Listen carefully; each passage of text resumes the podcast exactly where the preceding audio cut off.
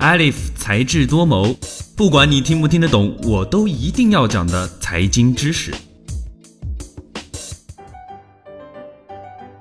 北京时间十月九号下午五点四十五分，二零一七年诺贝尔经济学奖正式揭晓。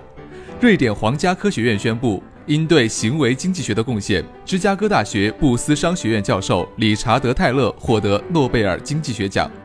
值得一提的是，经济学奖并非根据阿尔弗雷德·诺贝尔的遗嘱所设立，它的全名是瑞典国家银行纪念阿尔弗雷德·诺贝尔经济学奖。从这一长串的名字可以发现，所谓的诺贝尔经济学奖其实是瑞典央行为了纪念诺贝尔而设立的。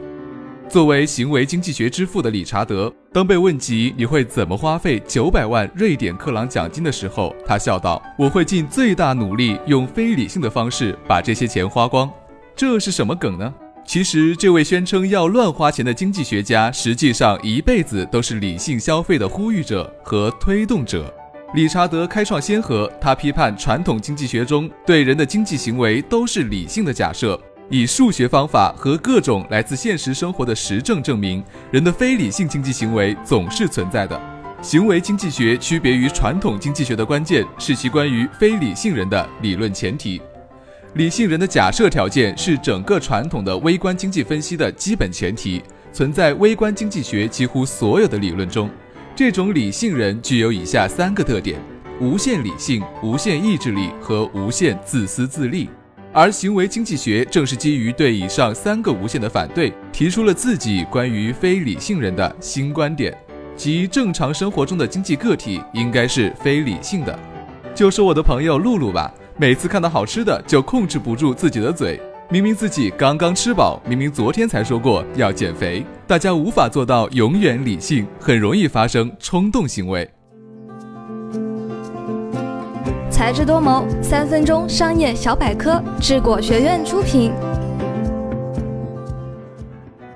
所以，行为经济学作为实用的经济学，它将行为分析理论与经济运行规律、心理学与经济科学有机结合起来，用以发现当今经济学模型中的错误或遗漏，进而修正主流经济学关于人的理性、自利、效用最大化以及偏好一致上的基本假设的不足。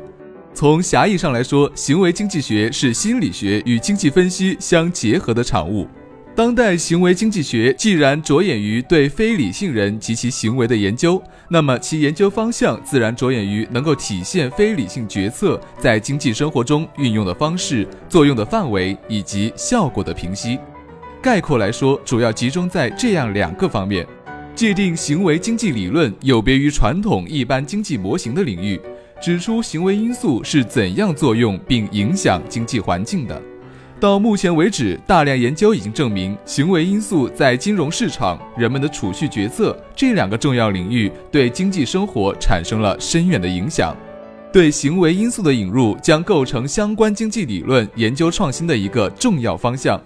此外，在劳动经济学中的工资理论、经济立法领域以及公司金融等诸多方面，行为经济学的研究也都有涉猎，并初见成效。今天的节目到这儿就结束了。本期节目的文字稿我们会在智果学院的官方微博中同步更新，喜欢就请给我们点赞吧。我们下期再见，拜拜。